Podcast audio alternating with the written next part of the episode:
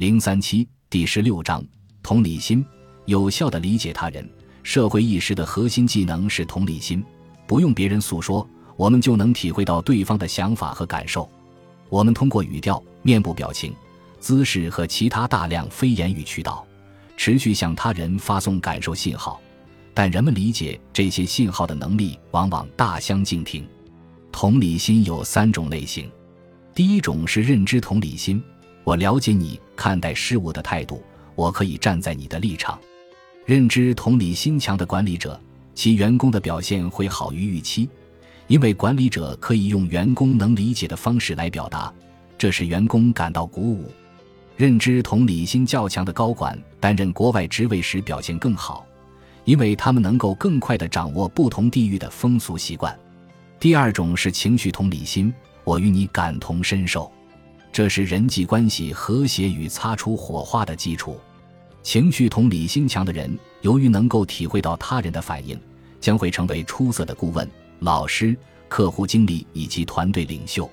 第三种是同理心关怀，我如果感觉到你需要帮助，自然就会提供帮助。有同理心关怀的人会成为团队、组织或社区的良好公民，自愿帮助有需要的人。同理心是建立同情心必不可少的基石。我们必须感觉到他人的状况和情绪，才会激发内在的同情心。从完全的自我沉醉到有所关注，开始理解，再到同理心，理解他人的需要和产生同理心关怀，然后到同情，采取行动，帮助解决问题。这是一个渐进过程。不同类型的同理心似乎依赖不同的大脑回路。德国马克思普朗克研究所的神经科学家塔尼亚辛格对情绪同理心进行了研究。辛格认为，岛叶对同理心起着关键的作用。岛叶能够感受全身的信号。我们对某人产生同理心，体内的颈神经团就会模拟此人的状态。前岛叶区读取这种模式之后，就会告诉我们是何种状态。辛格发现，在大脑层面。理解他人的情绪意味着首先理解自身的情绪。我们收听自身感觉时，导液在活动。他对情侣进行功能磁共振成像研究，比如让一方在看到另一方遭受电击时接受大脑扫描，此时观看一方不单纯是观看，其大脑激活的区域与真正受到电击时大脑激活的区域是一致的。保罗·艾克曼是世界研究面部表情的专家，也是美剧《别对我说谎》里面的科学家原型。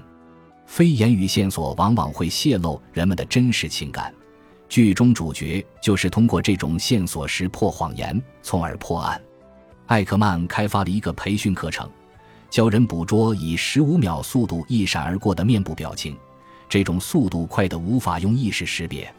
借助培训课程。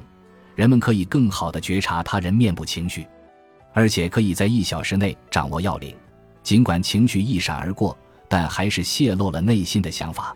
参加艾克曼的课程可以提高同理心能力。不过，如果要发展认知同理心，最好能够了解他人的真实想法，以此验证或纠正你的直觉。另一个方法是让人们观看没有声音的录像或者影片。猜测演员表达的情绪，并进行验证。换句话说，了解他人真实的感受和想法，获得同理心的反馈，有助于神经回路的练习。